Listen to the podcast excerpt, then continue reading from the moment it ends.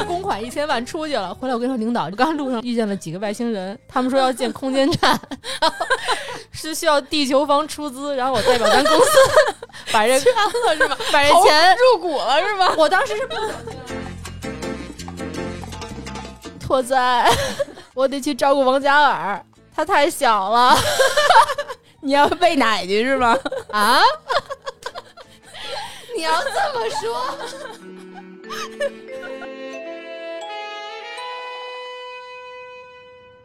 大家好，我们是倍儿美电台，我是差点刚才跟老胡打架的太阳阳。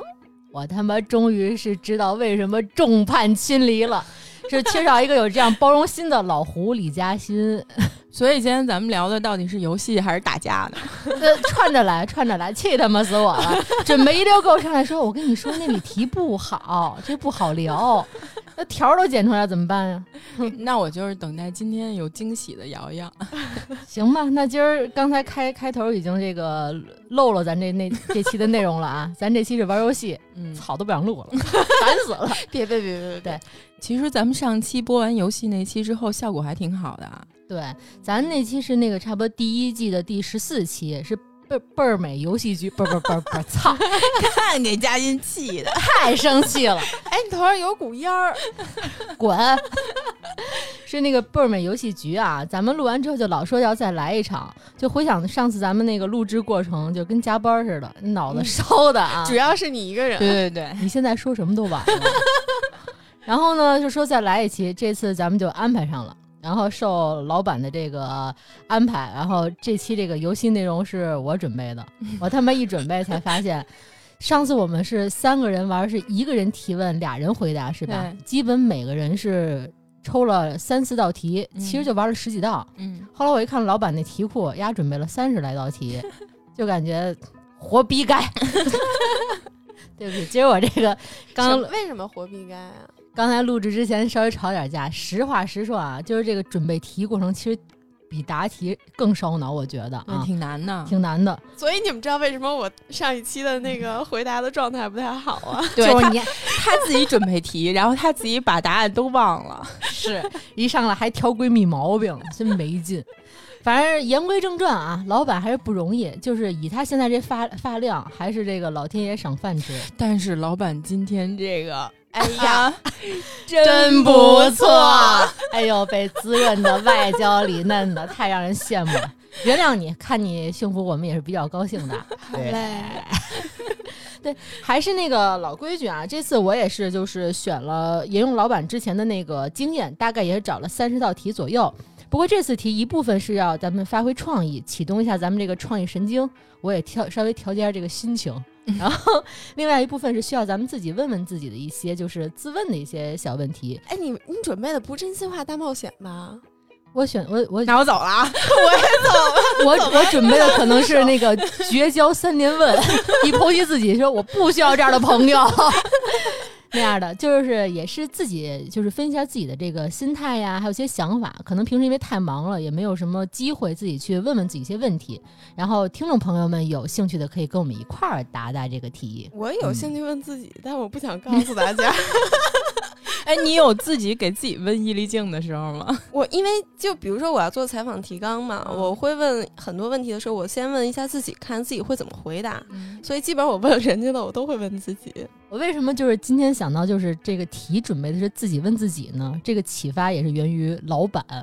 老板之前采访过我三道问题，咱在群里模拟采访吗。就是第一个问题是你大概从什么时候开始对自己的人生有一个清晰的规划？咱这群这么正经吗？我我怎么不记得？还问号？第二个问题，你是属于跟自己比较的人，还是跟别人比较的人？然后又问题，我是属于不比较的人。对你的生活比三年前更好了吗？精神更富有了吗？目标更坚定了吗？财富比那时候更多了吗？就是问了类似三个这样的问题。我先给大家解释一下前情提要啊，这是个玩笑，我平常不这样，他平时基本跟这个相差无几，非常的我相似。呸！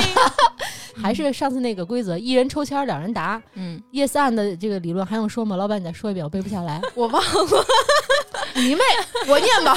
大家去听十四期吧。对那个具体那个游戏规能说则，no。对游戏规则，大家先摁一下暂停，先跳到十四期听一下。嗯那咱们就开始吧。这是一个准备要玩掰了的游戏那那必须，反正今儿开场已经掰了哎，今儿就 冲冲着掰去的，一定要掰。好，今儿我受够了。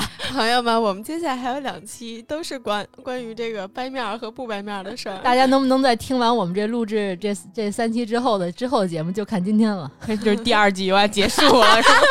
来吧，谁先来呀？我先来。哎手心手背嘛，啊，手心手背吧，你看他多烦哎。手手心手手背，那不还是我吗？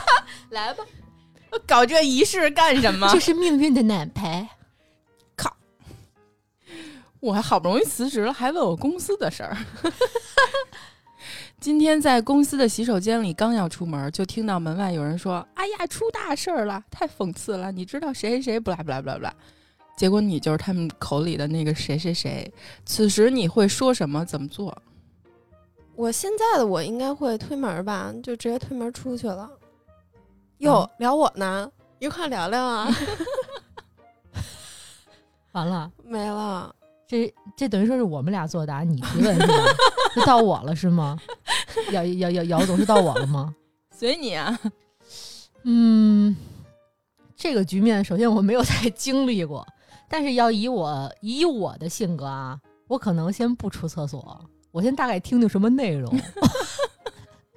要是比较好的呢，我就大概听完，然后再哎，你听听这题，出大事儿了。太这这跟那个一号线地铁那卖报纸的一样，什么刘德华又死那第也可能是。好的，比如说，哎呦，出大事儿了，你们知道吗？原来就比如说打压加薪的那个领导，他才是最弱的人，上上上个月绩效那不最是说低的那种。不是说你啊，那是说领导，那肯定那个哎哎哎，题面儿 题面儿没有给出的信息可以胡编乱造。来你来，然后要是好的呢，比如说是，比如说我反败为胜啊，或者说之前蒙受的冤屈被洗白了，我就先听会儿，你还真是一个积极向上的人啊！然后 适时的推门出去，假装没听到你那一切，我就嗯。给大家一个适度的微笑。如果是不好的那种啊，比如说啊加薪呐、太讽刺了。他说他本来是个就是他特别喜欢那个男明星，他结果是一个同性恋，什么这那的，我就出那又怎样？同性恋更喜欢了。我有三个字回应你，我真不错。我就出，我就推，我就我就大概听听，然后再推出门儿。然后我说啊，我这事儿我还想什么什么跟大家说呢，大家提前帮我先出了个柜。你知道我喜欢什么样的女的吗？然后他一脸懵逼，肯定不敢回答，反正不是你俩这样的 的那种。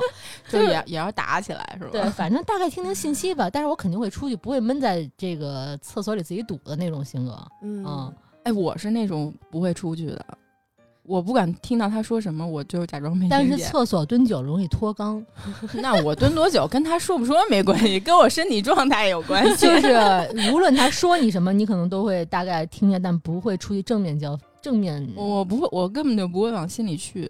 嗯，就是我是一个特别不在意别人说我什么的，尤其如果他不是我的好朋友的话，我完全不介意，他爱说什么说什么。嗯，嗯但是我会就此对这个人就是打一个问号吧。比如说以后有什么必必要的工作交接的时候，会对他就有个戒备心吧，因为他肯定说的不是我的好话嘛。嗯，但是比如说他要给我穿小鞋啊或者怎样，我也不太就 care 我不 care。哎，那我有一问题，毅力镜要上线了。嗯，那说到什么，你一定会出门儿？就比如说他说可能他比如说要说到家人我说是也 他一般，一般都不会说到家人，嗯比如说他要说到我比较就跟我关系比较好的，就是他诋毁我、我心里比较重要的人，比如说他说，比如我在公司有一特好的朋友，然后他说那朋友，我可能会受不了，但是他要说我，你随便说去呗，因为我肯定知道我没有干这件事儿，那万一你真干了呢？那就更别出去了。但是我会有个，但是我会有个心理啊，我为什么会就是不管怎么样都得出去？其实我有个好奇心，就比如说你不管说我好与不好，我想出去一看，就你看见我之后是什么反应？嗯我还蛮好奇他那张脸的。嗯，会正面看看，不管说我好啊，或说我不好，当你正面看见我的时候，压什么反应的？对啊，就是如果我们是我们自己的话会怎样？如果我们是另外一个人，有什么开脑洞的想法？从厕所里边儿那个抽纸，然后弄成小纸团儿，就开始往外扔，让人家说我。先给他信号是吗？对。然后一出门一直一直，哎，要把你跟那个姚总，你是把那个用过的纸扔出去吗？我我自己不行，你还得摘出来是吗？对，拿新的，但是不环保，我不推荐这个办法。好吧，好吧。不过不过确实，如果要是实话实说，不是玩游戏的话，我可能大概等等吧。对啊，就是会先听一下，大概听听这个。我会我会给他记在小本本上。你就拿下电话，假装打电话。喂，哎，小丽呀，小丽，你知道吗？出大事了！我们公司有一傻逼，正在厕所说我坏话呢。你会等等的意思是什么呀？你会等等的意思是什么呀？我先说姚总这办法特别好。我会等等，就是我得分辨一下这人是谁。嗯，就听，因为他万一是我上司的话，我可能推门出去也不太好。哎，这个是个生存法。你要是上司的话，出去先搓柜，老板，我错了。那我不会，我对上司一般都是平视，我觉得是很舒服的嘛。但是，但是还是要知道他对你哪不满。但要是同事的话，我真是无所谓。结果一听是上司，直接从这个卷纸先抽了一段纸，从兜里拿出一笔或口红。哎，老板，你刚才说那问题，我能不能归纳成三点？不 不不，记在手指上。不。要是我上司说我坏话，我就拿用过的纸丢他。就是也是先听听区分一下情况。对，因为我觉得同事的这种关系，说不说确实跟姚总要没必要，无所谓。但是要是上司的话，有利益关系在，嗯，要不你下来，要不我上去。那你还是挺直刚，也挺直刚的这么一个内在性格。嗯，是，嗯。还用这还用说吗？对他刚才把我刚的小钢炮，行吧？那咱们第二个呗，大概问题，咱也也手一手，论顺着来吧，别手一手背来吧。我够不着，等会长高点儿，你站起来吧。够不着还得够一远的。你你家在挑这形状？哎，这厚，你看这特宽。那是因为我不会裁纸。哎呦，我的妈呀！嗯，假设。贝尔美电台接到了第一条广告，这用假设马上就要发生。这不是问过吗？上期不是有吗？没有没有。不不，这佣金可跟上期的不一样。得到了佣金一千万，上次不是一个亿吗？不是一个亿，可能有点悬。一千万就是近在眼前。来继续，你 你代表大家去取钱，过程中遇见哎遇见。你打错字儿了，我不录了，操！你就按着打错那念，我是一个编辑呀。呃，我重新给大家念吧。假设倍儿美电台接到了第一条广告，得到了佣金一千万，你代表大家去取钱，过程中遇见了地球物种意外的生物，以外。哦，你这错字儿啊，是吧？总共啊，二四六八十十二十四十五十五个字儿错俩，所以说下次不能不能让我写这些东西。过程中遇见了地球物种以外的生物，你们发生了一段故事。总之，钱没了，我操，开战啊！这得回到电台大本营，你是怎么跟另外两位姐妹描述的？这问题其实应该我读，然后让那个领导回答一下。他挺爱丢东西的，我不爱丢东西。那怎么着？许你刚不许我刚，我没点性格。你爱丢人，你爱丢脑子。我想想啊，想想啊，想想。这这回我先答吧。我的重点其实不在丢没丢钱，我的重点就是我终生的夙愿实现了。我终于见到除了地球生物以外的生物了。那你开，那你得给我们两个描述一下。你就现在，哎，丢完钱了，你回来了，回到了电台大本营，你是怎么跟我们？我还没回来呢，你就不回来了吧？是吧？对，不是你，你知道我现在就是在想，如果我要跟那个地球以外的生物生一个，能生出什么来？早年有个电影电影叫《异异形》。就是那个，哎，也得也得看他颜值怎么样，外星人颜值还得评估一下，是吧？对，是的。然后呢，如果要是丢了这个钱，我可能会回头去找吧。毕竟外星生物他也不会在意地球的钱，对不对？肯定不是他拿的，肯定就是我太激动了，然后给丢了。我可能回去找找吧。如果实在找不着了，就我来赔呗。你给我们赔一千万？一千万？对啊。哎呦，为 了那我希望这钱丢了。为了爱情，那怎么办呀？谁让我丢了呢？你会直直接跟我们说，我碰到一个外星人，然后因为他太好了，我就把那一千万丢了。他好不好不重要，能不能创造一新物种比较重要。但你得跟我们两个去描述呀，你得跟我们俩交代我呀想我想知道你这一千万，你因为你的爱情丢了，跟我们俩有什么关系？我怎么就爱情了？不是为什么要生孩子就一定得有爱情呢？我就不理解。哦，是个难题。哇哦！你赶紧跟我们俩讲讲述一下，就是怎么交代我可能就是如果就马上看见你们俩的话，肯定不会说这钱的事儿。你现在反啊？为什么呢？因为这个遇见外星生物这件事儿更重要咱们啊。演演一遍啊！你来你来你来急匆匆的进来了，姚总，咱这广告一千万呢？那要不然我给你讲讲我今天的见闻吧。你别跟我讲见闻，我就问你这一千万去哪儿了？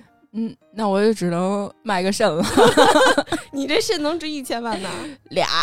呃我觉得这场面特难，就上来就 自己自己本来有一套就是想法想说的话，可能上面人就是先问先问你了，等于说把你嗯之之前预想的都打乱了，我觉得这更难。我肯定不会先说钱的事儿啊，嗯，就肯定会进门就是衣但是，衣衫不整，然后然后说我操，刚才发生了不拉不拉什么事儿，就是不拉不拉什么事儿啊？此处省略两万字。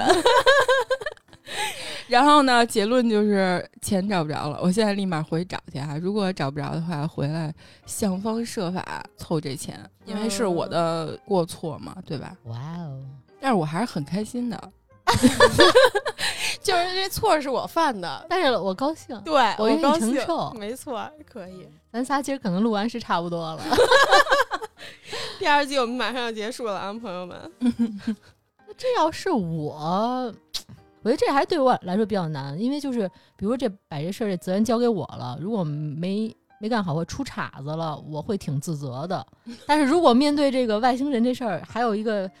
就是雪上加霜的事儿，我觉得遇见外星人人这事儿，回来跟你俩说，我不觉，我觉得你俩不一定能相信我。对啊，所以说这个我觉得很尴尬。你你比如说，这还还好是你俩，我他妈背着公款一千万出去了，回来我跟你说，领导真的当时出了点问题。我刚路上了遇遇上遇见了几个外星人，他们说要建空间站，然后是需要地球方出资，然后我代表咱公司把这捐了是吧？把这钱入股了是吧？我当时是不想捐了，但是我觉得以我一己之力也也搬不过这么多人，就是对我的这种围攻，我就当时把钱就撒手了，他们就把钱拿走了。我回来要跟我领导说这番话，他们首先得把我送安定，就没有人会相信我这件事儿。确实是对，所以这还挺难的。但如果说把这个换位成你俩的话，我俩也不信。我觉得你俩能相信。我们俩这脑子就这么够呛吗？不不不，我觉得就是凭那个咱们仨仅存的一点就是感情啊，没有，就是马上就没有了，就是不到那个凭就是咱们仨仅存那点感情和就是三个人普遍的就是平均智商来说，聊外星人这事儿不见得你们不相信。如果说我真遇见外星人的话，我我们只能是选择性相信。对我可能就是我可能会实话实说跟你俩。我要跟领导去说外星人这事儿，我可能不会这么去说，就是用别的方法。要跟你俩，我可能就是这钱怎么没的我就怎么说。遇见什么外星人的是真的怎么怎么着？我觉得，哎，那我们俩要是就不信呢？拿人格担保，主要我人格也不值什么钱。你俩就不相信，嗯，那大家演一下，你怎么不相信？胡总，你回来啦！我等了半天呢，那一千万呢？哎，那个，咱中午吃饺子吧。这房子合同都摆那儿了，马上就交钱签合同。不不，上先已经签完了，这佣注意金都到了吗？顾左右而言其他。我不吃饺子，我不爱吃饺子。那你想吃炒饼吗？不想，我不爱吃。立冬马上就要来了，马上就要进入没完没了吃饺子的那咱贴贴秋膘去。你跟我说一千万到底去哪儿了？你别一千万跟我说这个啊。是这样的，那个老板，嗯，刚才那些开场其实都难掩我内心的自责。你说吧，你听得见我这颤抖的声音吗？你别告诉我你丢了。我丢了。怎么能丢了呢？是这样的，我说这说说这个经过，你们俩就是一定要相信我，我不会骗你俩。首先，哎你说说，我说我说出来，我不会骗你俩。这一瞬间，我手有点抖，我可能也做不到啊。我就是路上啊，真的是遇见了一个不可描述的事情。我一直不太相信有外星人。咱们录过这么多期节目，你们也知道，我对什么外星啊、宇宙啊、科幻我都不太相信，不你真太了解。碰上了？我真的真的碰到，就是我不认识的就是长什么样、啊？人类物种这样以外了。这个外星人他其实细看长得有点像姚总，我操，哪儿呢哪儿呢？放着我来，我现在就找他去。哎，我这衣服先给你，你先帮我拿着。他长得有点像姚总。你现在先脱围巾是吗？他说他来自未来，嗯，然后他说他开口就管我叫阿姨。他说月亮长大了，他说加心仪呀，你听着。这故事重点是要共情。他说：“加心仪啊，不是，要是月亮跟你要，你就给他吧，把我那份儿也给他。你看，老板他说的。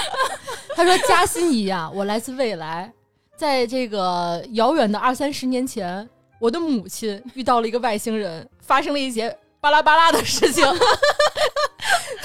就如刚才音频里出现的那一段场景一样，就有了我。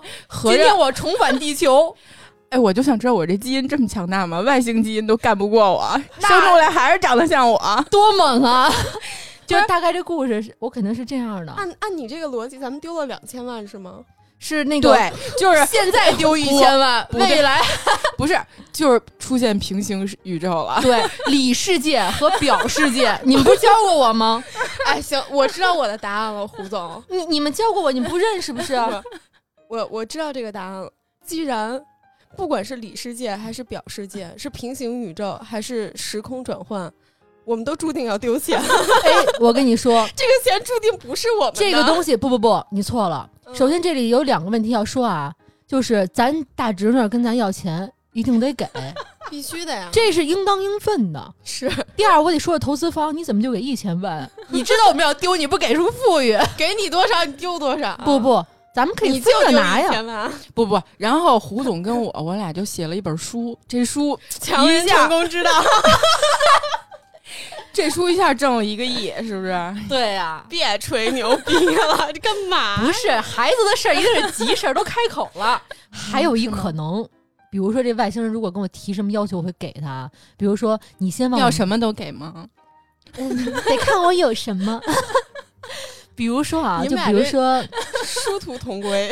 比如说地球现在这么不太平，又比如说是这个极端天气、极端天气啊、疫情啊，或者说以后咱们最近这个时局也比较紧张，他可能用一千万给我就是在乎的人买了一一张通向就是比如说外太空安静或者说和平世界的这个船票。你碰见云天明了是吗？给你买了一颗星星。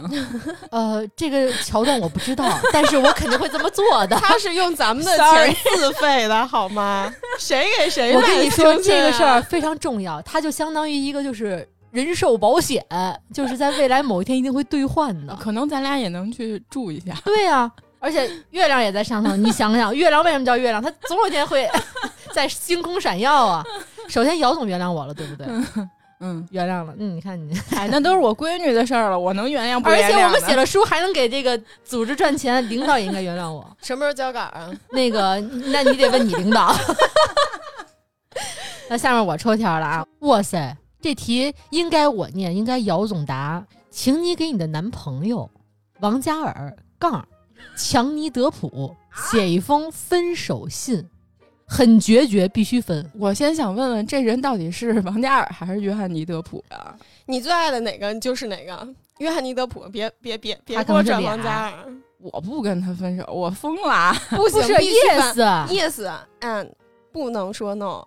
啊，你分手信的结构什么呀？比如说分手原因啊、措辞啊，嗯，很坚决啊，就必分。这对我来说可能就比生孩子还难，就唾手可得了，已经。不不，就是他怎么央求你跪地的，就是我操，给你磕响头，然后要要我给他磕行吗？要跟你接吻什么这那的，我要要跟你拥抱，但是你又不行不行，咱必须得分手，就此写了一个分手信。分手就意味着你们已经在一起了，该干的都干过了，再分手，你是不是会好一点？就几句话吧。三十多年了，跟你也。虽然我以前觉得你是一个就是高高在上的人，但是在一起之后吧，发现你也打嗝、放屁、吧唧嘴。不过如此。即便如此，我还是很喜欢你。但是呢，我们走到了分手的边缘。哎，我这话说的真他妈违心。我跟你说，现在这个姚总眼里居然含着泪，你是真的就是这么伤心跟他分手入戏了？看来是。不过呢，分手也不就代表两个人再也不见了，是不是？还能做朋友？我们可以分手，分完手就以夫妻关系相处。明天就去领证，绝了，绝对不能跟他分开！我靠，不可能，绝了！离婚是为呃，分手是为了结婚是吗？嗯，对，从此以后不再是男女朋友了，可以放肆的在我面前放屁。咱这期的主题就叫。我们能不能不分手？那你呢？你的王嘉尔呢？怎么办呀？我不会跟他分手的呀。王嘉尔 一遇到男人，你瞅这仨一出去。但是我换一个人嘛，我我换一个，我就是自虐一个人。不可以，不可以。不我最近我最近重刷那个女主播的故事，你们看过吗？韩剧早期的没有？张东健，哎呦。影响哲理事，他现在得六十岁了吧？放屁，五十多吧？德普岁数比他还大呢，我不显老。我就是对尹理事可能现在特上头，就是那种初代霸道总裁，但是不像现在演那么傻逼的那种，就真的是有学识、有涵养，还特照你那种，还长得好。不行，我也不能跟他分手。那我换一个吧，我觉得干嘛呢？玩玩木村拓哉吧。这是我喜欢特别长的一个男艺，哦，那我也不想跟他分手。这样吧，哎，等会儿，等会儿，我我跟我真实生活中的男朋友分手。哎，我知道，你要分一个，求你了。这样，胡总，鉴于你开始破坏游戏规则，哦，现在你必须要给三个人写分手信：王嘉尔、木村拓哉和张东健，一人一封，没有别的啊。来吧，加油！胡总决定当场自尽。那个尹女士，我不想跟你分手，但是我爱上王嘉尔了，怎么办呀？可是木村拓哉已经老了，他需要我照顾。我加了他的微博，他每天发健身照片我还以为我加了他朋友圈呢，他都不开美颜，褶子真挺多的。我只能去照顾木村拓哉了。但是我跟木村拓哉是朋友，逢场作戏。不不不，我不想骗尹理事。我跟木村木村拓哉是朋友，但咱俩永远是另一种朋友。然后同样一番话，再跟木村拓哉说一遍。对。不用啊，反正都五十多。这一这一罗圈儿，你就是跟木村你得这么说。拓哉，我得去照顾王嘉尔，他太小了。你要喂奶去是吗？啊？你要这么说？为什么说我要去喂奶？你把上衣脱了，现在太热了。大概是这种情况吧。我不行，我大概也就能互相罗圈架，但是。就算分手都得在一起的那种，死要在一起。期待一下老板吧，老板就好几道题没好好答了。对啊，我是一个很理智的人。王嘉尔同学，反正我也不喜欢你。不，我爱你。所以这就是你俩今天打起来的原因，是不是就爱上同一个人了？我们一直因为王嘉尔打了很久了，但是我觉得。嗯，但是我觉得我们可能必须得分开了，因为，因为我最近真的找到了一个更喜欢的人。哇，bitch，太 bitch，什么玩意儿？但是，但是我觉得我喜欢上别人，就跟那么多人喜欢你。没什么区别，大家都很爱你。你缺我这一份爱吗？我觉得你不缺。你还得安慰一下他，说怕他太伤心了。不是，我是为了接下来，我希望我们之间的合作不要暂停。就进行哪方面的这个合作？就是啊，知道了，知道了，知道了啊，什么乱七八糟的呀。明天采访认真点儿。对，就是我觉得这样的合作，大家都是成年人了，不必要影响我们的工作关系，对吧？哎，瑶，你发现了吗？老板有了软肋。哎呦喂，这个软肋真的是平时是他就是最引以为为傲的铠甲。主要我觉得王嘉尔对我也不是什么真感情，他主要 喜欢的还是就是这个嘉欣这款，就是你这眼神凝重的这个程度吧，让我觉得你俩真是得好了十年了。三十年吧，你 三十年起步，我是就是这三十年都没牵过手那种的。我该干什么都干什么了，就是除了牵手都干了。既然 除了牵手都干，既然都干过什么了，就就也就可以了。那我跟尹律师都干过什么呀？下一套吧。好吧，那个还是顺顺波来。姚总，你列出会惹怒你的三件事儿，那太多了。前三件嘛，我一天愤怒八百遍，不是，就肯定是最那什么的三件，就是不是偶发的那种。那你先来三，你先来三十件。第一个是指着我鼻子说话，我会，我真的会热血上头，向大家就是动手的那种，就不管他什么语气，只要指着你鼻子就不行。我爸都不行，不要是那种语气，指你鼻鼻子说小鼻头真可爱，那我也。就是我会很难压迫感，对压迫感很难受，然后大概可能会直接冲过去就开始啊打架了。第二点，说家里人吧，说家里人这肯定是不行。我之前碰到过，就是那个去出去玩嘛，然后碰到同行的长辈去说我爸，因为我当我爸当时身体不是特别舒服，但是他们就不是很理解，因为他们觉得我们在车上等很长时间了。然后为什么他回来的这么晚就没有按点回来？但我爸因为是在高原，他有高反，身体不太好。他们在车上一直叨叨，但是他们都属于那种四五十岁了。我那会儿是上大学，就完全不给面儿，直接就就就说。就直接反驳了嘛？你爸是全程没有说话是吗？我爸还没回来呢，他们就在车上就一直说，然后我就开始解释一下，我说他那个身体不是特别舒服，我说稍等一下吧，就还逼逼叨逼逼叨，然后后来我就急了，就我觉得是吧？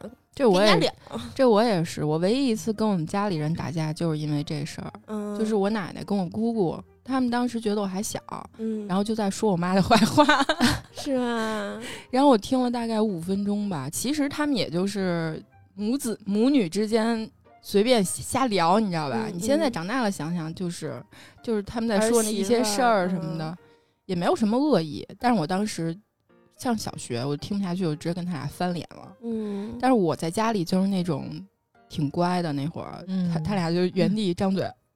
就就傻眼了，对，然后我就走了，直接。嗯，这个我觉得真的是谁，好像大多数人都碰不得这件事儿。我也是前段时间跟我爸出去溜一个市场，溜溜弯过程当中，我爸可能跟那个当时那个小摊贩有沟通交谈，交谈完之后，然后可能没聊到一块儿去，那你就光下一家嘛。我爸都往前走了，然后我在我爸后头，然后那小摊贩就逼逼叨叨的说了半天，什么这老头什么这了那那些，因为我爸岁数也比较大了那种啊。他可能也确实没恶意，他就是唠叨了一下子，我就可能表现也比较幼稚啊。我说你有完没完，闭嘴！就是说你能你跟你跟这儿练摊儿那种的，可能也有点侮辱到人家了。但是当时我可能就成熟不了，惹怒其实就是你当时真的搂不住自己了。对，但但我碰到过这事儿啊，我跟你说，替家人出头有有有好有坏。我有一次替我妈出头。我后来后悔了很长时间。有一次，我因为我经常压榨他嘛，我说妈，你请我喝杯咖啡。我妈说好呀。我妈就去那个咖啡店去排队，就是有一对小情侣，那个女生是往前等于说加塞儿嘛。我妈就说那个咱们是跟这儿排的队。就也还挺礼貌的。后来那个男生可能他们两个岁数太小了，高中或者大学什么的。然后那个男生大概一米九，我跟我妈平均身高一米六不到。然后他就。那阿姨得得一米七八吧，那种。他一下那男生就胸挺起来，就挺到我妈面前，说你要干嘛？就有点叫叫板，一下就叫板，就护着他的女朋友嘛。啊。然后我妈就往后退了一步，我觉得我妈明显有点害怕了。我当时没在那儿，我在旁边呢。然后那个我妈说说我没别的意思，就是说在后面排队嘛。然后那个男生就说我排这儿怎么了？就。特别不讲理，然后较劲，他就一直往前拱我妈。我虽然身高 对吧，就也就这样。你也是练过的人啊，是吧？那会儿还没练过呢。然后，但我就是觉得，这事儿是大事儿了，就万一打起来怎么办？我怕我妈有问题，我就给她拉后边，就夹在他们那男孩的架势已经有点是就是要打架了，仗着自己是年轻气年轻力壮，有点欺负人了是吧？对，然嗯后我就夹在他们俩中间了。我说：“你妈出门没教你怎么跟长辈说话呀、然后就其实就干起来了。结果我妈是一个就是特别愿意和事佬的人，然后就在我们两个已经吵得很难听的时候，我妈就把那个小伙子就一个劲儿劝说：“啊，我们不是这个意思，我女儿也不是这个意思。”就拉到一边说：“啊，我女儿那个。”不懂事儿，说的话不太好听。我 当时你知道吗？我的脑门儿，我 我就想，我说我说妈咪，我在为你出头，对吧？而且不管是不是为谁出头，我这话不能这么说。而且本来错的就不是咱们呀。嗯，我说你去再跟人后找不这种事儿，他就他就真怕，比如说这男的打着我啊，对，其实也是为你考是量的一个，你护着他，然后他反过来又想护着你。对，但是我真的更生气了。你就想，可能要当时没你，阿姨自己都抄酒瓶子就掠他了。但是带着自己闺女，妈妈就是另外一个就是行为方式和我是想护着她。嗯第三件让我发怒的事儿就是工作不认真吧。嗯，就比如说我，哎呦我我们要做一，不是要做一个真正，比如说项目什么事儿，比如说只有我一个人在认真，所有人都在划水，但是这项目不需要做，我肯定翻脸。别看就是跟杨总就经常老 battle，咱俩老这个什么。你一离境，我不懂事儿了，反正那种的。但是他好多观念，我觉得我特别能理解你的那些嗯点，我也是有相似的会被激怒的点。第一个就刚刚说，就是不能说我家的这个长辈、父母和任何长辈都不行，你开玩笑，或者说是你不尊重，或者说让我没有什么标准，就我听着不舒服了吧，我就会很愤怒，然后在外面就跟人吵，就是对顶的那种，挺挺刚的，这是一点。第二点就是我特别烦，就是自己特别认真的时候，别人不当真。嗯尤其在比如说工作上说一什么事儿，或者说生活中就是家庭内部商量一个什么什么事儿的时候，我特认真，然后对方稀稀拉拉不在意啊，或者说不认真开玩笑，这种会激怒我。然后还有会激怒我的就是，哎呀，也那也挺多的。其实一想，就是我比较反感别人就打断，打断，比如说一两次无所谓，就一而再再而三的打断，因为就是我的工作下一个来，姚总。那个你讨厌不讨厌？烦死了！就是我的工作场合，因为就是像你比如医院嘛，就是这样的，可能是什么样水平或者说这个教育背景的人都有，大家在一块儿去共事，或有时候去开会的时候，或者说大家去沟通的时候，经常有有这样的情况。其实我在公共的这种工作场合是憋火的，但我心里其实是极其愤怒的那种。嗯，我可能乍想是这仨吧。我们说过了，这几点你都不许再说了，瑶瑶。我还真没有，你知道吗？我是一特别不容易被激怒的人。你看我我就喜欢激怒别人，来 不是挑战一下 说真的，我特别不容易暴怒，因为我总是每次遇见事儿的时候，就一秒钟越过这个暴怒的阶段，然后就马上到了下一个阶段。我把菜摊扔撒到你的床上，你不是没洗撒过我？洗呗。你看现在我没撒过，是你你吐到人家里水池子了吧？咱俩这怎么这这就？对他又自己又掰起来了是吧？罗圈下，但是我我就想了想，我最近一次本来心情还挺平静的，然后突然就暴怒了，就是因为开车，就是路怒这事儿，我不知道为什么我就挺难控制的。有的时候遇见那种就是他真老老在路上别你，他别嗯我两次我都不暴怒，但是第三次就马上要蹭着了，然后导致我会不由自主的打方向嗯盘，然后这样就差点碰着别的车嘛。其实是这样，就我经历过一段路怒症的时候，就刚开始开车那几年是很容易路怒症的。然后我有一次就是在那个上班的路上嘛，然后我当时是要并道，那会儿是人还车还不多，有一个小姑娘开的一个车，嗯她就没让我，她就特别快速的那个就直直行线，她就开过去了嘛。那我 OK 嘛？你你不让我也就不让我了。她开过去之后，伸出窗户给我比了一中指。嗯我靠，就是莫名其妙。然后我就想，我说，哎，对吧，小朋友，咱们得好好上课了。然后我就等于说把车开到他前面，踩了一个急刹，因为就是我得把车摆正嘛。正到那个他正前面踩了一个急刹，再起步再急刹。其实这个特别不好 但是我也我也是因为这种事儿很愤怒过，但是现在其实就会好一点，因为就是行车安全其实更重要，嗯尤其比如说你要开车带孩子，千万别带孩子绝绝对不会。就是你让他就让他吧，他愿意怎么开你就怎么开，他别你你就把车停下来让他先走就完了，就别跟他较这劲，有什么可较劲的呀？反正快也快不过一两分钟。其实就是因为是那个杨总开车技术是属于真的挺好的那种，人坐的车，有时候我觉得他在路上啊，他会有点不高兴，但他达不到怒吴。总，我想起来有一次你跟我说，你刚学开车的时候，踩刹车和油门是用两只脚的。你是手动挡吗？对，当然学的是那个嗯就是手动挡，这个是分外篇，啊一般赛车手才那么用的，好吧？不是，我就说就是坐杨总这车吧，他就是因为开车特别好，对吧？并道特别快，一下并好几个道的那种。但他其实你感觉出他有时候会有点着急，但他现在就是一带而过，就是操，完了。就过去了，就不像就是某些就是家属啊，我也不报他身份证号了，就从头怒到尾。有时候我心理压力会比较大，就是在司机旁边这个人，就是会有时候会觉得嗯反而更哎呦怎么担心啊，担心啊烦躁或者怎么着。对我，我跟朋友也聊过，他属于那种永远在怒，对他一看就是 对他开他开三十分钟，他三十分钟一直都在，就是他不他不发出来那他，何必上 上路呢？他也知道就旁边有人，然后他要在意别人的感受，他不发出来，但是他老发出那种。就那种声音你知道吗？然后就导致你身边的人情绪老是好不起来，很紧张。对哎呦，这叫特别特有压力能能理解。我觉得就没必要，你这跟跟他们较这劲干嘛呀？因为我跟你讲，真的不是女司机就一定是一个刻板印象。我碰到好多大爷开车，我都快急坏了。我有一次在我们家楼下有一大爷跟那儿倒倒车嘛，把了得大概十趟。我就在旁边，我也是，我就在旁边等着，哎，我就烦了，因为我着急走，嗯。他旁边带他闺女，我我旁边是我爸，嗯。我说我我说爸，我说要不然我过去给他跟他说一声，我帮他给开出来就完了，就一把的事儿，真嗯。就一把的事儿。然后我爸说你别这样，说人家要面子，就是男性开嗯车他要的是面子，不像女生，比如说我们是。比如说很多人他其实是愿意示弱的，就哎我嗯车技不好，我不跟你较这劲了。男生不是，男生开车是要跟你较这劲的，我一定得赢。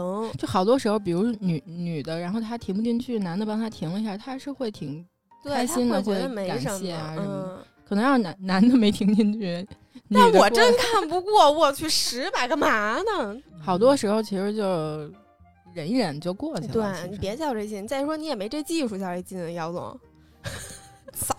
怎么样，也掰了吧？我跟你说，等着的啊，啊，也掰了是不是？就是你下回觉得人家别你的事儿，就想想你别得过别不过人家，就是。有的时候是他就特意特别喜欢开快车，他就一直在窜窜窜。那你就让他去吧。你看，你看，他对自己的生命不在乎，他他影响我也就算了，然后我又差点撞到别人。你看过那种就是，我跟你说，这个是其实你开车咱们能单开个交通课吗？就是开车的交通课，收一下。我最后我最后一句话哈，真是最后一句话，就是别带逗号啊，就一个句号那种。对，就是无论任何人在你直行线内要别你的时候，把住你的方向盘，不要在别的，不要往别的道上并。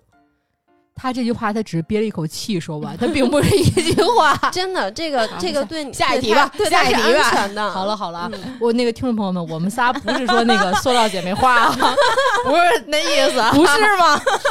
今天之后可能就是了。抽题，我来抽，哇，真的是最少的字儿最难。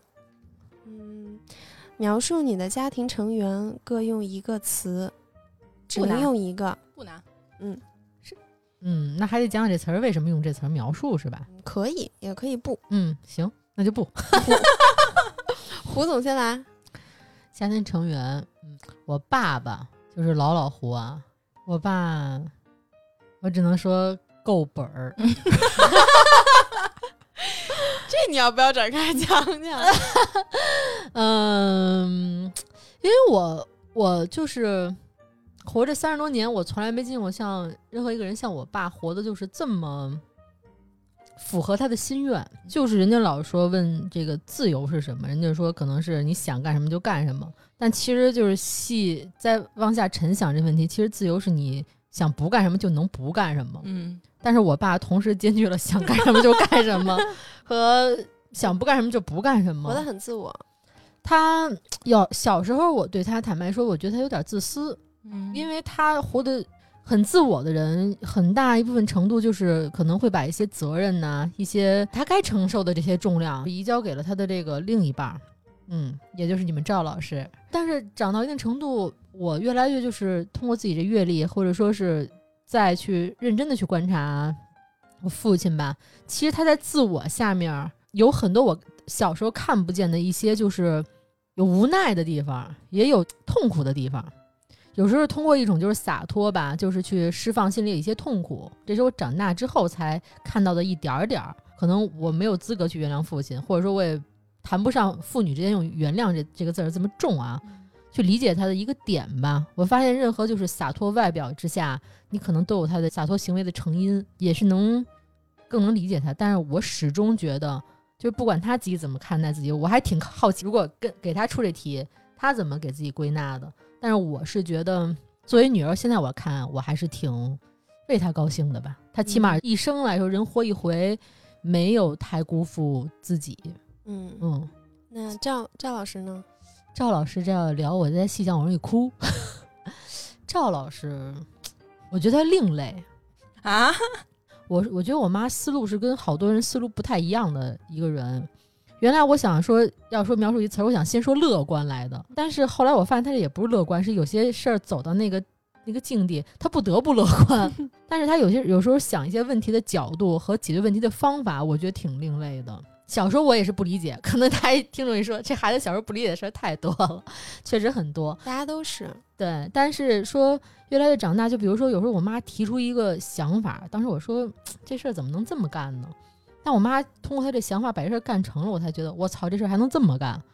她是一想法很另类的人，水瓶座。然后就是她其实生活中遇到不算特平顺的一个过往和经历吧。不平顺全来自于老老虎 我觉得一方面是这个是肯定是有这种原因，嗯另外一方面就是他这个人就是担的这种责任，自己给自己加的码儿特多。嗯他从小就是在自己的原生家庭，其实是大姐的一个位置。他下面有弟弟呀、他虽然上面有哥哥，但他也觉得他应该为他哥哥分担什么。他总是给自己这种使命感啊，特别想的跟很多人不太一样。大多数人可能潜意识第一反应是利己的，但是他我我就是觉得很多人把把无私放在面儿上，但是我这么全天从早到晚无无就是无缝的这种这个相相处和接触下来，他很少想自己，他嗯想的跟大多数人不太一样。嗯我觉得赵妈应该能跟我妈聊到一块儿去，我妈嗯也是这种。嗯，就是从来没有装无私或装什么，他但他就这么做的。我觉得是因为他们那一代的教育问题。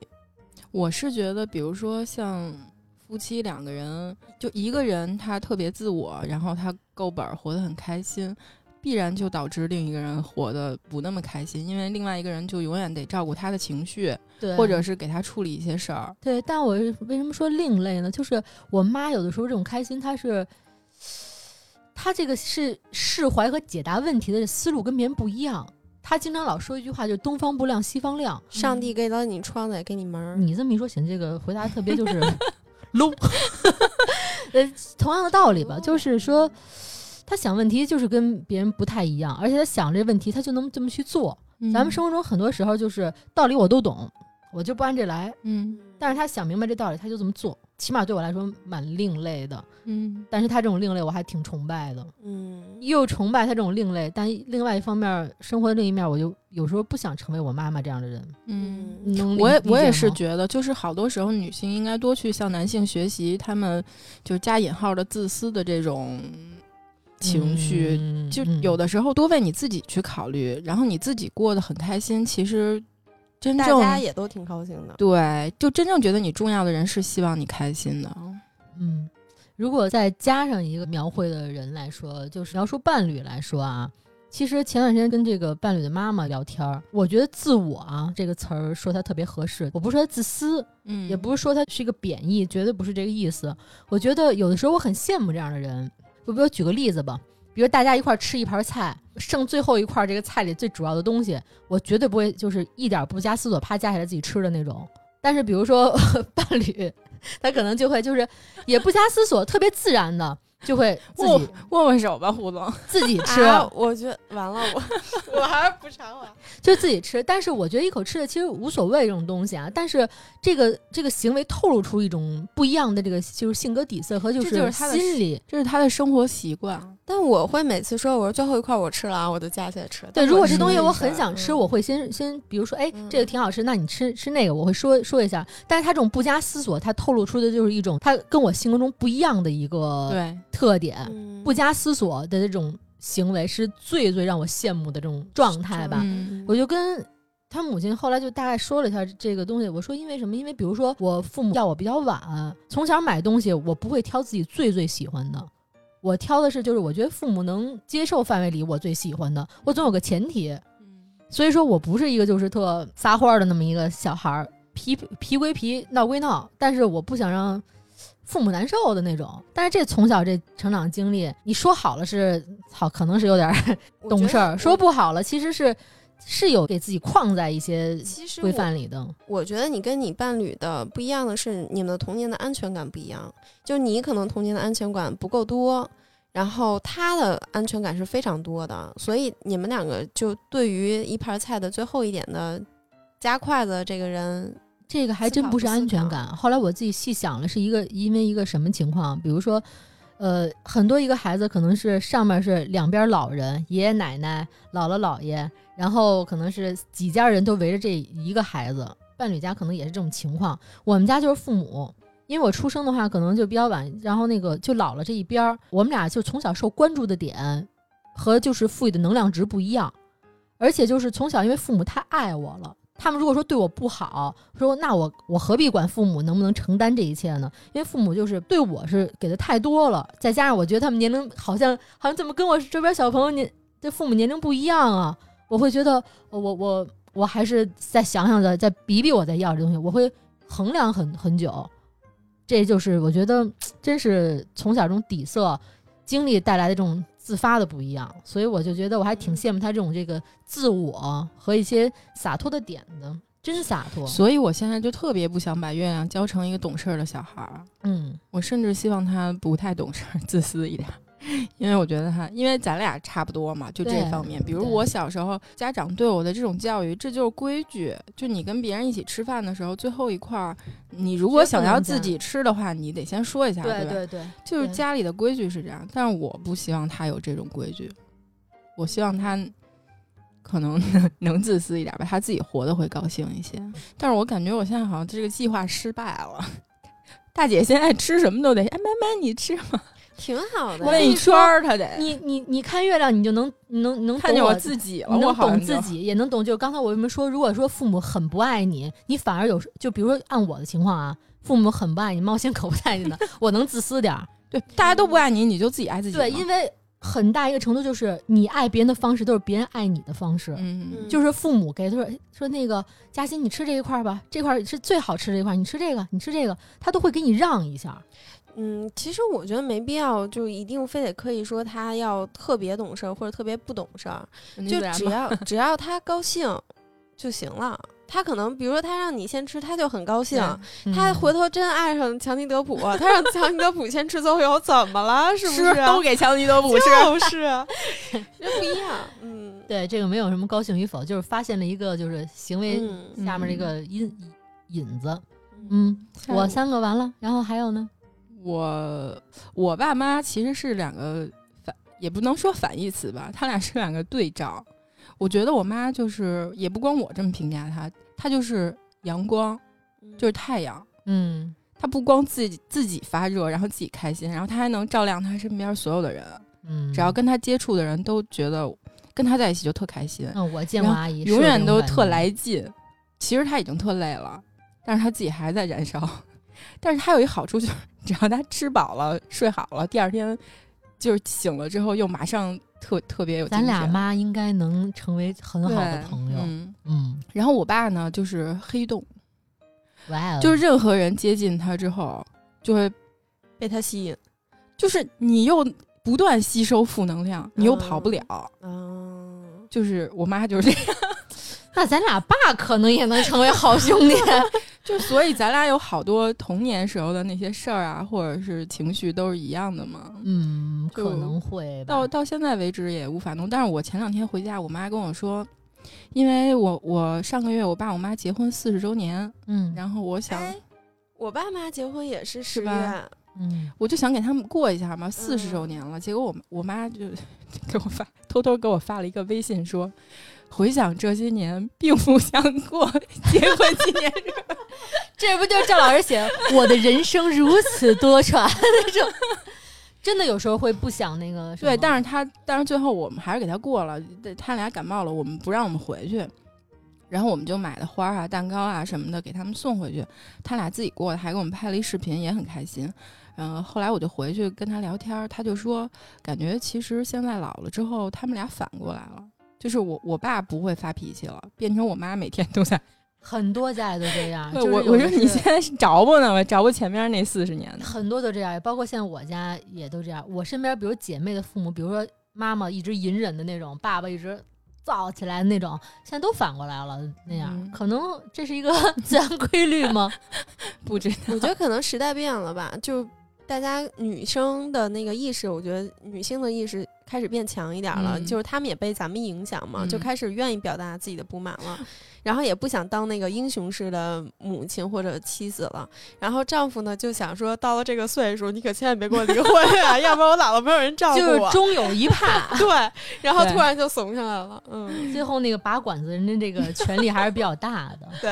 嗯，我我我妈妈，我妈妈应该是一个，我给我妈送一个词儿吧，叫不是事儿。就是什么都不是事儿。对，就其实跟你跟你妈妈也很像，就哎，我们家庭都是这样的嘛？就全靠女性在撑着。就是女性无比阳光。对我，因为我妈妈是属于她也会不高兴，然后也嗯会抱怨啊、发脾气啊，也经常就是很很直的吵架，因为她是天蝎女，然后但是。她睡一觉就没事儿了，嗯然后吵一架就这事儿就过了。然后我跟他在一块儿学了很多的东西，就比如说我在外面碰到很不高兴的事儿，比如说同事或者是工作上啊，同事在厕所里说你坏话，对，然后或者是你反正各种乱七八糟的事儿，我回去跟我妈讲，我妈就会跟我说：“哎呀，没事儿，这事儿过了就好了。”就虽然你也不觉得它有什么用啊，这话就是废话学专家，但是你就是莫名觉得，哎，也许这事儿过了就好。嗯，就不觉得，就是反正可能母亲的力量有一部分神秘的力量就来自于此，母亲的力量太神秘了，就是换换了别人去说这种事儿，你会觉得 敷衍我对，那种的。但是换成我妈说，我就觉得啊，这可能不是事儿。比如说我嗯昨天，我昨天其实一度挺崩溃的，因为疫情嘛，然后我们住的那个地方又是比较敏感，但没有疫情哈，就大家比较小心。然后就我就有点崩溃，因为我生活被打乱了，我就给我妈打电话，我说烦死了，我这两年，我说这日子越过越跟之前的生活是不一样的，就嗯等于说被改变太大了。我说我想出去玩啊，巴拉巴拉巴拉。我妈就说说，哎，两年你不都熬过来了吗？接下来还有更长的时间。崩溃疗法，就是在她眼里，就是觉得啊，疫情来了就来了，然后生活被改变了就改变了，它可能就是一个被改变的过程，你不用去纠结要非要回到以前没有被改变的那个时间，你可能就是要学会跟他一块儿共处。我觉得嗯也对为什，么母亲都这么乐观啊？对被我逼无奈母亲都这么 乐观啊？对对，我说我妈另类的一个点，也是因为就是她就是让我觉得乐观的很另类，也都那样。她经历的事儿太多了，那种我父亲，我我们家水哥，我给他一个词吧，事儿不大。就是我爸爸虽然也是有那种负能量在的，因为他自己本身的行业就是面对很多社会上非常糟糕的一面。咱们大家私下聊天，就感嗯觉说有的时候还是有就小阴郁面儿的那种，忧郁小王子儿。对，因为因为我们所有的行业都不会像他们这个行业，你会碰到自己的同事是是，不在了，然后经常一年最少三四个出事儿的。嗯然后，所以我就觉得，嗯，他身上有阴郁的一面，我是完全能够理解的。但是他在有阴郁的人生中，他一直在努力照亮我，嗯这个是我觉得挺好的。而且他教会我很多为人处事上的事儿。嗯，他其实是一个很正的人，非常直，然后很直给。我爷爷也是这种人。但是你其实到社会上是会因此受挫的，但他就会告诉你这事儿不大，嗯就是你碰到什么大事儿，你回去跟他去聊，他都会给你一二三四五的各种解决办法，然后能让我从中有选择。然后他也会很，就是他带给我更大的一个世界观，就嗯不仅仅把这种眼界停留在自己生活中的一亩三分地儿上。我们两个经常会聊国际话题嘛，然后聊什么天空啊、宇宙啊，什么乱七八糟这种，就是对。从我爸爸给我的这种感觉，就是说你的人生可以走得更精彩。我就觉得挺好的，当然他们各自有各自的毛病啊，我就不一一说了，我回头细跟你们聊。那得单开三期。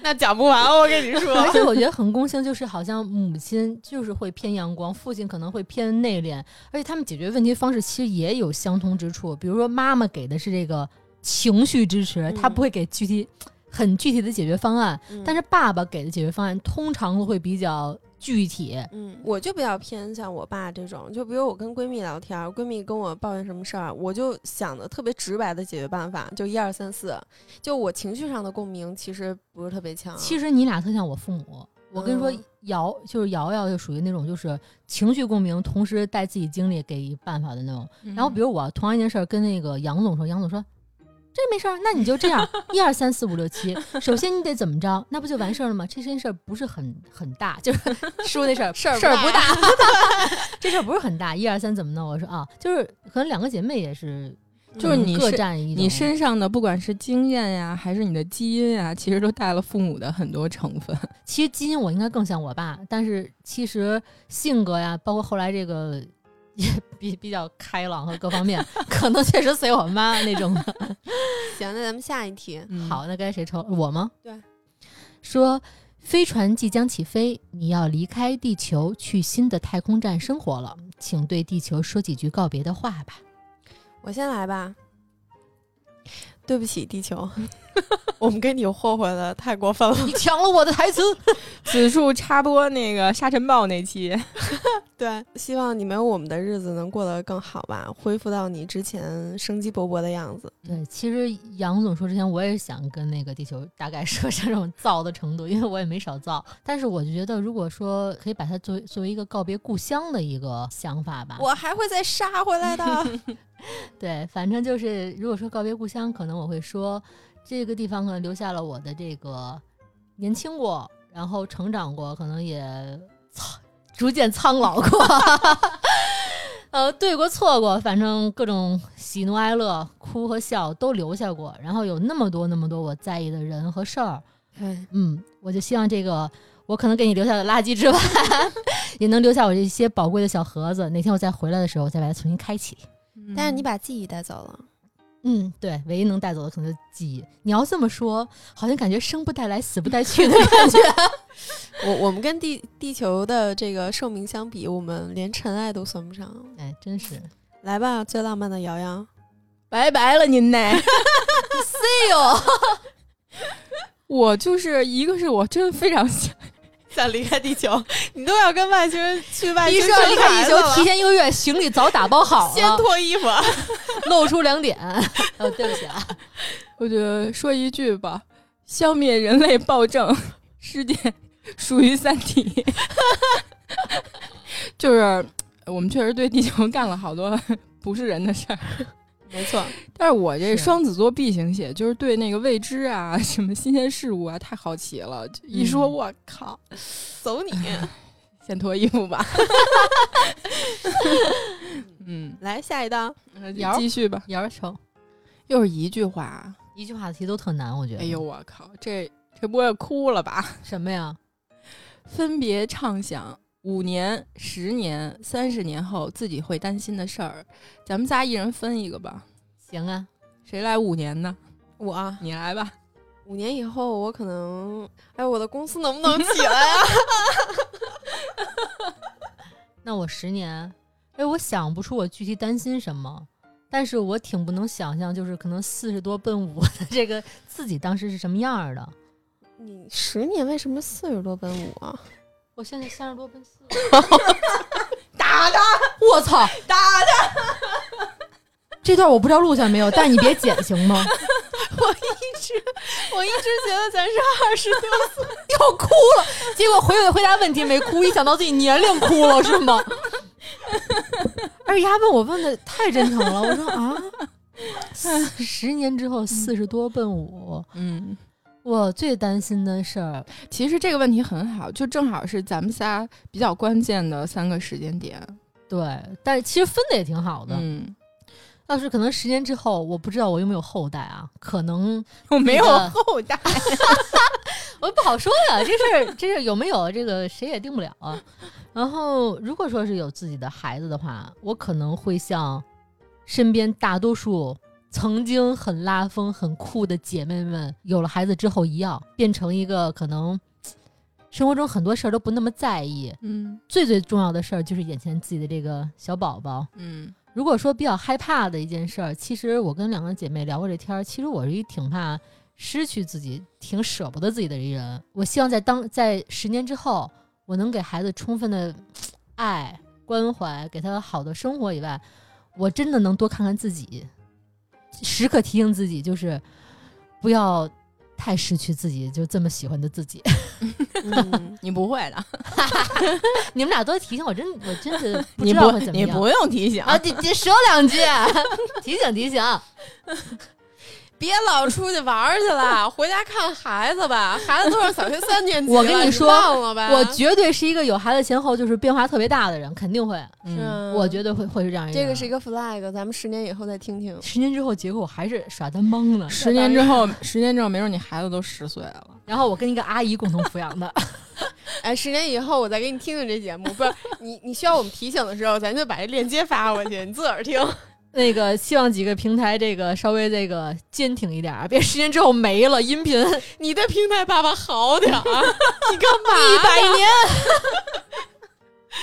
完了，这期播不出去了。这期可能都上不了线没线，关系，我个人我个人言论跟我们电台无关。不代表本台观点。是是是是是，我之前就想过这问题，可能比三十年更稍微长一点三十点。年奔期，三十年哎我都不一定能活过三十年，我觉得对我想的就是这问题，对？吧？就是因为我生孩子比较晚嘛，就很晚了。我最担心、最担心的，其实一直都是这问题，就是等他到我这岁数的时候，我还能不能在他身边儿？我是觉得他，就每个人人生当中都会遇到各种问题、嗯各种挫折、坎坷，这个都是家长没有方法去帮你避免的，肯定会遇到。但我觉得非常重要的就是，当你想要你的父母在身边出现陪你，或者是你不需要他们，但是他们就非黏着你，这种时候就是他是在的，这个是非常非常重要的。你看我跟赵老师，你就大大的放心吧，你保 保护好这自己对所所以我就是乐观点儿。有了孩子之后，就觉得自己身体健康特重要。你看，咱就是人生阶段很不一样，就是嗯虽然年龄其实没有差那么多啊，但是你看十年之后，我还想的是。有如果有了孩子丢不丢自己？但是如果我现在有了孩子，我可能 根本就自己不是一个需要担心的一个事儿了。你看，就比如说像姚总现在有了自己的小宝宝月亮，他可能想的是怎么能让他之后更长的去陪伴他，担心自己当时那个能力，担心自己能力的初衷也是因为孩子，对吧？反正我我现在嗯老跟我爸妈说，就是什么都不如你们身体健康重要，你们嗯自己健康就是对我们最大的负责。我跟我爸说过同样的话，说完之后，我爸点了根烟，他说 行，我爸也是。够板儿。咱三个都回答完了，嗯，那咱继续呗。这是个那个想象力题啊。问：你是个男人，正在登录婚恋网站写个人简介，要努力给人留下热辣性感的印象。这是我出的题，这是你那个遗珠，我觉得这个还咱们蛮蛮少从男性视角去自己去说自己的，就就是说我怎么写自己的资料是吗？对婚恋网站啊、我是个大男人。有多大？Mr. B，超乎你想象。那我不想想一下了。可以了，通过了，是吗？结束了是吗？一句，我想想，我现在喜欢的男生是比较阳光的，就是但是题目要求热辣性感，不是说咱们喜欢的那种男生，是不是？你健身吗？就是如何把自己写成女性不喜欢的男生，哎 是吧？安静点儿，油腻。安静点。老板刚才要用那种气音要说话了，大家注意听一下。你健身吗，朋友？哦，胸肌、腹肌、咬肌，哇哦，请问咬肌是干嘛 用的？请用保妥适消除你的胸肌、咬肌、所有肌。舌肌算吗？臀线、曲线，人鱼线？我都有。怎么感觉特别想打这男的？请问这位男士，你是要卖课吗？健身了解一下，周边健身吗？办卡吗？如果你对我的鸡感兴趣，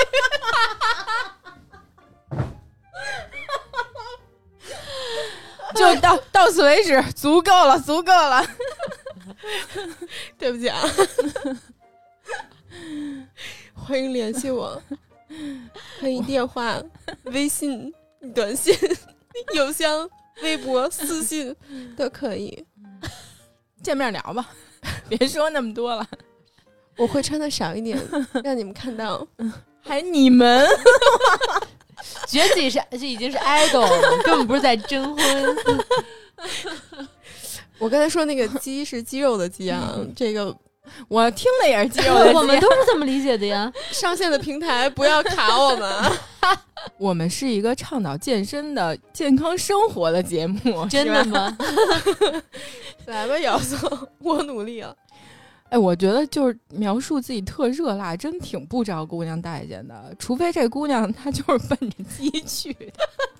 肌肉的鸡，就是很多男生特别喜欢在自己的，比如社交平台啊，或者是叫这叫什么婚恋网站，嗯，去剖一些自己的那个照片，你们应该都见过吧？没有对着镜子举胳膊，人类高质量那块儿是吧？嗯对，然后还有那种就是明明瘦的像排骨一样，然后在那你说郭敬明的吗？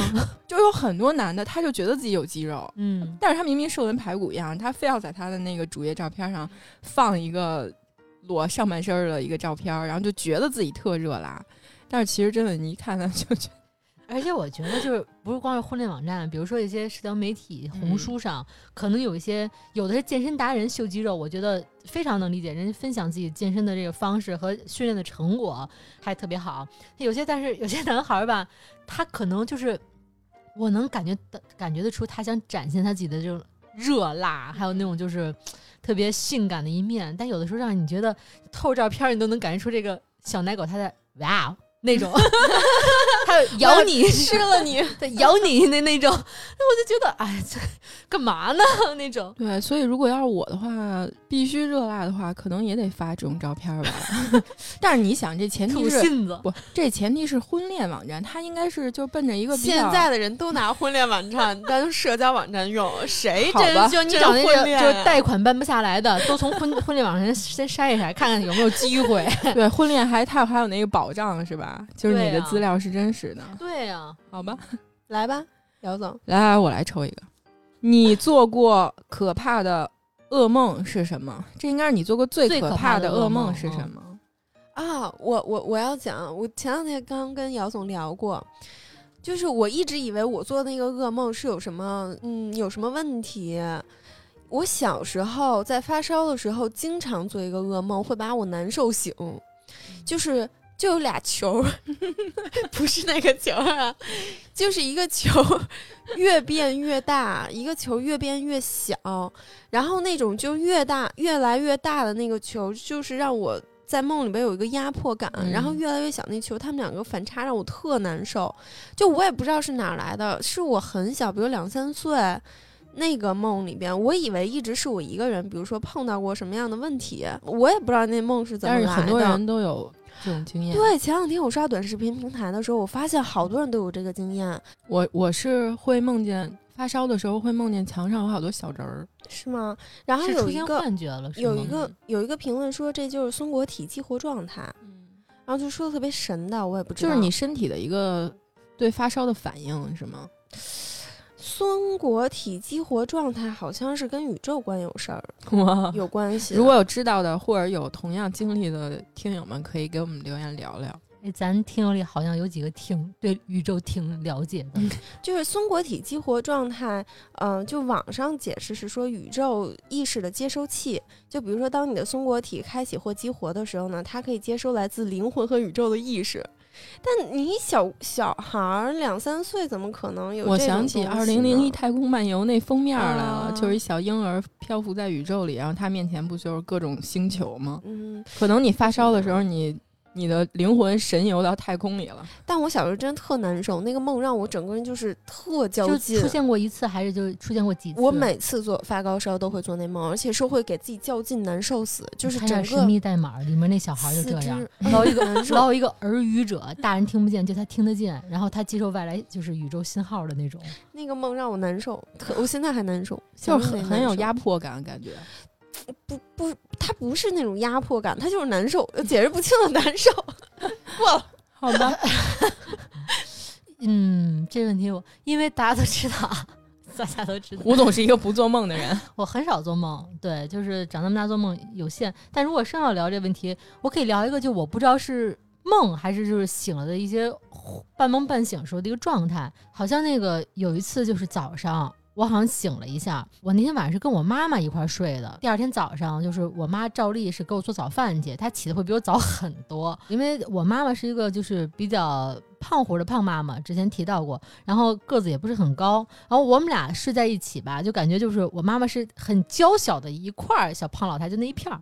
然后那天早上起床的时候吧，我就先睁眼，我就觉得哎呦迷迷瞪瞪的还没睡够。然后我听我妈说：“嘉欣，起床吃早饭了。”我还答应说：“哎。”然后这声音是从厨房传过来的。然后我答应完之后吧，我这个背对着这个我妈叫我这个声音这个来源，然后吧，我当时就在床上咕悠咕悠，想起又不想起赖床。但是当时我明确的感觉到我身后躺着一个人，嗯，而且这个人让我觉得特别有压迫感。不是让我觉得特别奇怪的时候，我当时想，哎，刚才那叫我的是我妈，那我身后这是谁？是王嘉尔。你有没有感觉到有一东西硬硬的呢？胡闹，是早晨吗？那指定不是六十多岁的。不是就是因为你你躺在你身边这个人，你明显感觉出不是我妈妈，因为我妈特别矮，旁边这个人是有一定身高的。但当时是我很明确，当时是我和我妈在家住，没有绝对不会有另外的人。当时我第一反应就是，我操，那外面那是叫我的是我妈，我身后这是谁？我有点害怕，嗯，但是我我就是因为害怕，我不敢回头，你们能理解吗？嗯我怕我一回头，我也跟他面对面，我不知道说什么，我又在劝他，我说妈，怎么着？那个我再我再躺会儿，然后那边也没有给我回应，就是没有声音，我妈也没再给我回话。当时我特别害怕，特别焦灼，也不敢回，也不敢翻身，一动不动僵在那儿。然后没过多会儿我就睡着了，是你。就是我也不知道是是做梦呢，还是醒了，还是还是什么灵异事件，我我说不好，这是怎么那解你后来跟赵妈聊过吗我？起来说妈，你早上给我做饭是叫我来叫我起床吃？她说是啊。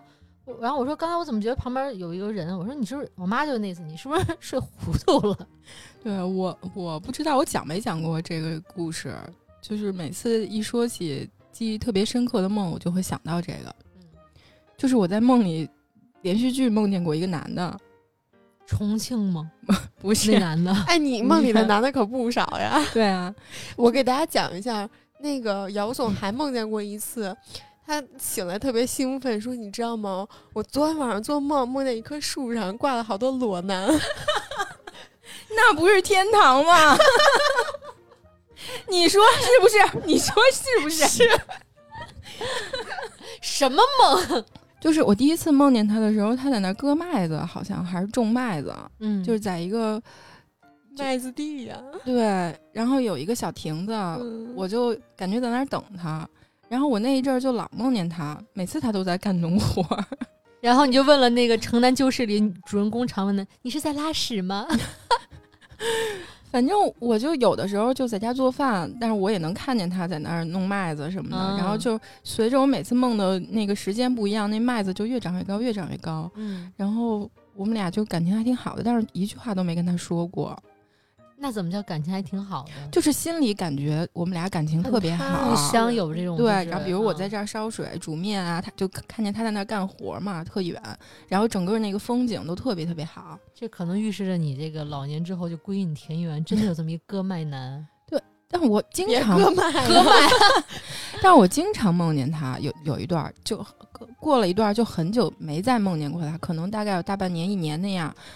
然后有一天晚上我又梦见他了，他把所有麦子都割了，他终于丰收了，然后你们的爱情也结束了。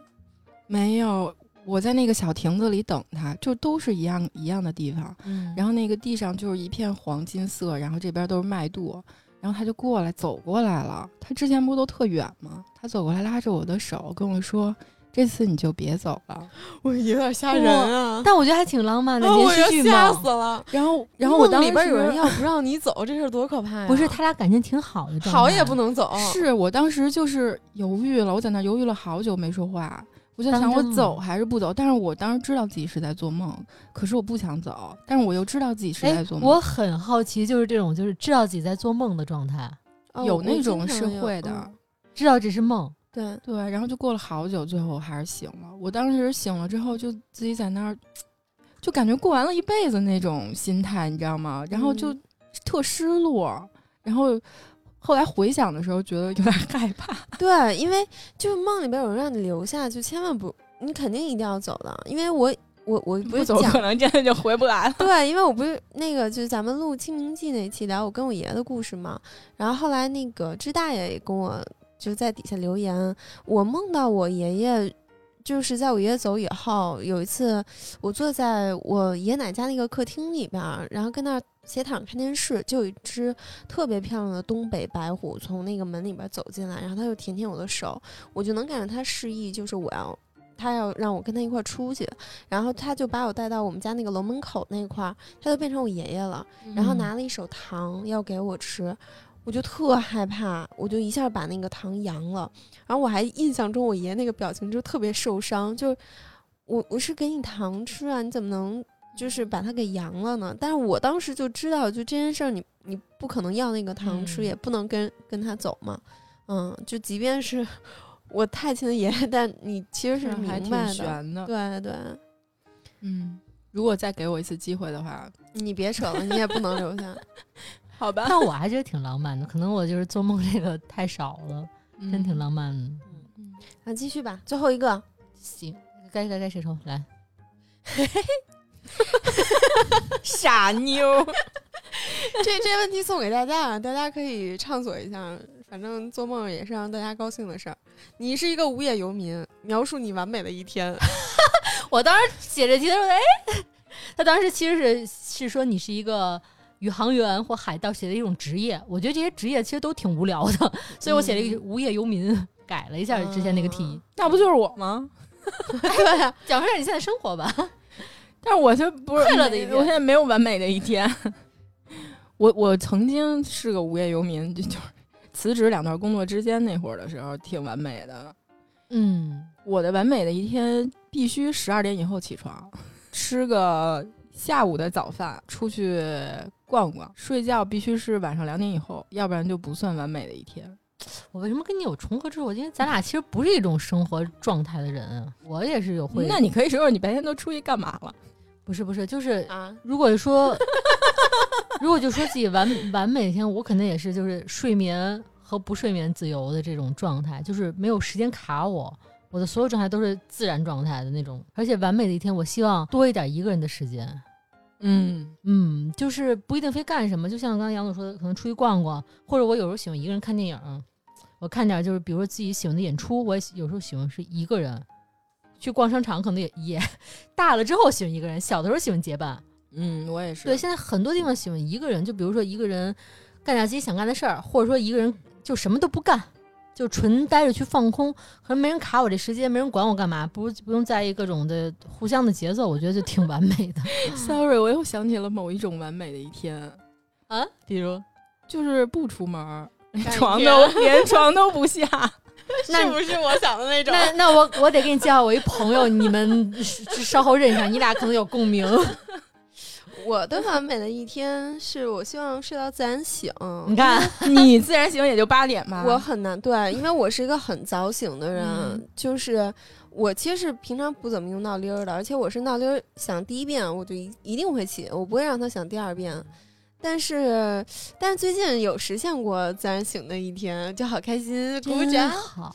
然后我想的完美的一天，因为比如说像胡总说的一个人看电影啊，或者什么，我是经常，我还嗯，也是因为工作关系不得不看电影。我希望完美的一天是离网络远一点儿，我希望手机不响，然后找一个风景很舒服的大自然的环境。但是你也不敢关机是吗？